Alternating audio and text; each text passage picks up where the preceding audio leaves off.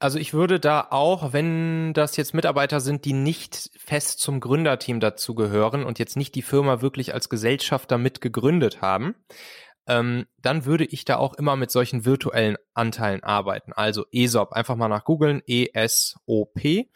Ähm, da findet man recht viel zu und das sind, dann, das sind dann eben virtuelle Anteile. Das heißt, der Mitarbeiter wird kein echter Gesellschafter der Firma, sondern hat eben virtuelle Anteile.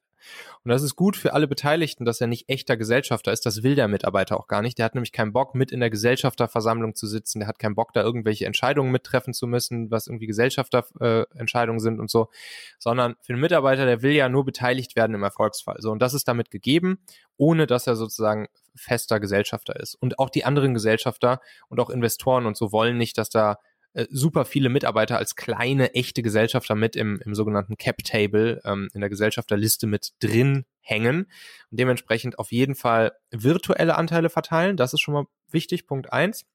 Ja, und dann, ähm, dann natürlich, hm, was dann noch wichtig ist, was ihr dann in so, in so einem ESOP auch machen würdet, man baut dann sogenanntes, ähm, man baut einen Cliff ein, also wie lange muss der Mitarbeiter mindestens bei euch in der Firma sein, damit er äh, seine Anteile auch bekommt ähm, die virtuellen Anteile. Hm, dann gibt's noch ein Vesting, das heißt äh, über zum Beispiel über drei oder vier Jahre. Ähm, jeden Monat gibt's dann eben ein, ein Teil seiner Gesamtanteile mehr, ähm, die ihm dann schon gehören und so weiter und so fort. Das ist auch wichtig. Erkundigt euch da auch nochmal ähm, Cliff und Vesting beim ESOP. Und ähm, ja, was die Höhe angeht, das, was halt vernünftig ist. Ne? Also wir hatten wir hatten insgesamt ungefähr zehn Prozent der gesamten Firmenanteile, also der, von zehn Prozent von 100 Prozent waren äh, reserviert für virtuelle Anteile für Mitarbeiter. Die haben wir nicht komplett rausgegeben, also wir haben nicht alle zehn Prozent aufgebraucht, aber es kann schon sinnvoll sein, ähm, wichtigen Mitarbeitern am Anfang 0,5, 1, vielleicht sogar bis zu zwei Prozent oder so zu geben, ähm, kommt natürlich auch, auch, auch drauf an, ist der, wie wichtig ist dieser Mitarbeiter?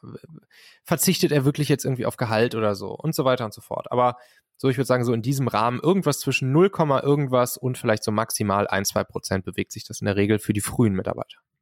Und da sind wir auch schon wieder am Ende dieser Folge hier. Denkt doch mal kurz drüber nach. Für wen könnte diese Folge oder der Machen-Podcast allgemein auch wertvoll, hilfreich oder spannend sein?